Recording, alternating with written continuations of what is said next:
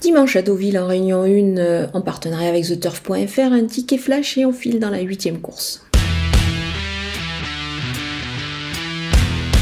Pour un 2 sur 4, je vais garder euh, le numéro 6, Morcotte, euh, qui s'est montré courageux en dernier lieu dans un réclamé. Moi j'ai bien aimé. Il revient dans un handicap, je pense, avec des ambitions légitimes.